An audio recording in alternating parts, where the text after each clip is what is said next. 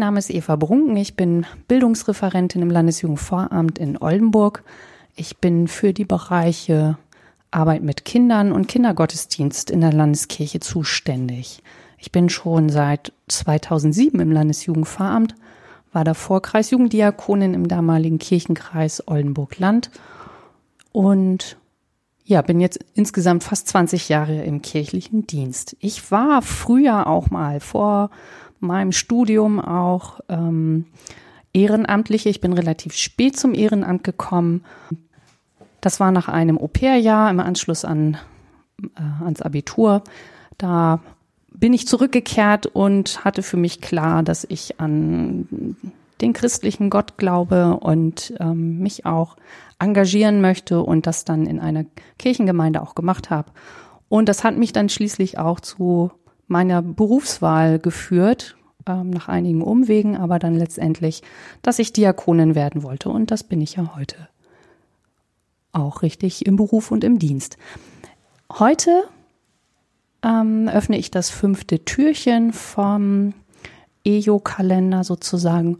Und der 5. Dezember, das ist der internationale Tag des Ehrenamtes. Ich habe einfach mal geschaut, was gibt denn dieses Datum so her? Und schwuppdiwupp, das Ehrenamt. Und ich habe es gerade ja auch schon gesagt, ähm, dass mein Einstieg in die Kirche im Grunde genommen auch über ehrenamtliches Engagement war. Und ich finde das total spannend, da heute nochmal wieder drauf zu gucken. Ich habe mich gefragt, mh, hm, wo kommt Ehrenamt eigentlich her? Und ähm, habe da einfach mal bei Wikipedia ein bisschen gestöbert und ähm, es gibt so verschiedene Quellen von Ehrenamt. Ähm, also das Ehrenamt im engeren oder eigentlichen Sinne ist eine freiwillige, unentgeltliche Arbeit. Ähm, das war früher auch, und da kommt dieser Begriff eben auch her, Ehrenamt, ähm, eben durch eine Wahl legitimiert. Das waren früher vor allen Dingen irgendwelche Ratsmitglieder, Schöffen. Das ist so das Ehrenamt im engeren Sinne. Da gibt es auch eine schöne Liste. Also tatsächlich Schöffen, gerichtlich bestellte Betreuer und Betreuerinnen, Teilnehmer und Teilnehmerinnen an Freiwilligendiensten, THW-Helfer und, und, und. Und dann gibt es aber einfach den großen Bereich von bürgerschaftlichem Engagement. Und da finden sich dann auch die ganzen Ehrenämter, zum Beispiel in kirchlichen Organisationen, ähm, in der Deutschen Gesellschaft zur Rettung Schiffbrüchiger, DLRG, Johanniter Unfallhilfe, Rotes Kreuz, Arbeiter-Samariter-Bund, offene Jugendsozialarbeit, Sterbebegleitung, Telefonseelsorge, Internetseelsorge, Besuchsdienste und auf drittletzter Position steht es da ganz unten in der Jugendarbeit, insbesondere in den Jugendverbänden. Ich habe noch mal weiter geguckt und habe entdeckt auf einer Seite der EKD, ähm, die nennt sich evangelisch-ehrenamt.de, ähm, so ein Mitschnitt von einem längeren Diskursprozess in der EKD zum Thema Ehrenamt beziehungsweise der Zukunft des Ehrenamtes.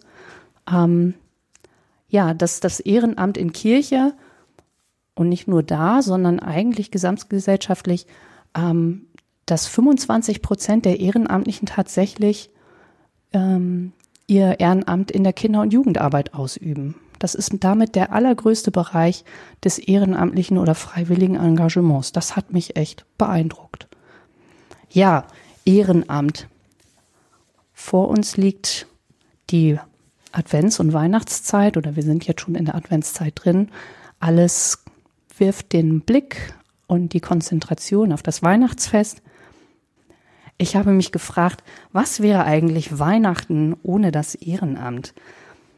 Und gerade hier ähm, auf dem Weg zu dieser Aufnahme saßen wir zu dritt und haben zusammengesammelt und da fiel uns ganz schön viel ein, was es da nicht so gäbe. Das Krippenspiel, der Chor, die Adventsbasare, die ganzen Veranstaltungen, die in der vorweihnachtlichen Zeit, in der Adventszeit, in Kirchengemeinden, in Kindergruppen und sonstigem stattfinden. All das gäbe es nicht.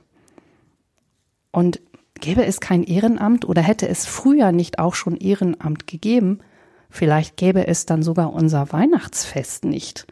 Denn wenn wir mal in die biblische Geschichte schauen, äh, ins Lukas-Evangelium, dann steht da, in der Gegend von Bethlehem waren Hirten draußen auf den Feldern. Sie hielten in der Nacht Wache bei ihrer Herde. Auf einmal trat der Engel des Herrn zu ihnen, und die Herrlichkeit des Herrn umstrahlte sie. Die Hirten erschraken und bekamen große Angst. Der Engel sagte zu ihnen, Habt keine Angst, seht doch, ich bringe euch eine Freudenbotschaft. Im ganzen Volk wird große Freude herrschen, denn heute ist in der Stadt Davids für euch der Retter geboren worden. Er ist Christus, der Herr. Und dies ist das Zeichen, an dem ihr das alles erkennt.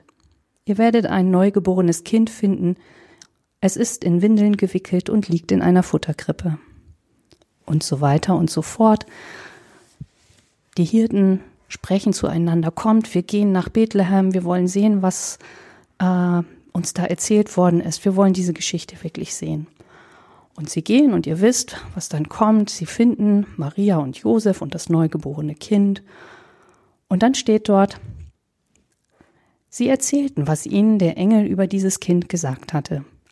Alle, die es hörten, staunten über das, was ihnen die Hirten berichteten. Aber Maria prägte sich alle ihre Worte gut ein und dachte viel darüber nach. Die Hirten kehrten wieder zurück. Sie priesen und lobten Gott für das, was sie gehört und gesehen hatten. Es war alles genau so, wie es ihnen der Engel gesagt hatte. Die Hirten haben gesehen und sie erzählten, was der Engel ihnen vorher über das Kind gesagt hatte. Und dann heißt es dort, alle, die es hörten, staunten über das, was die Hirten berichteten. Ich finde, diese Hirten, die sind wohl mit die ersten, die ein Ehrenamt ausüben, im allerweitesten Sinne. Sie lassen ihre berufliche Arbeit, ihre eigentliche Aufgabe links liegen.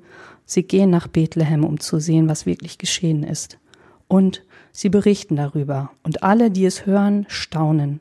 Das heißt nicht nur Maria und Josef, auch etliche andere, denen sie davon erzählt haben.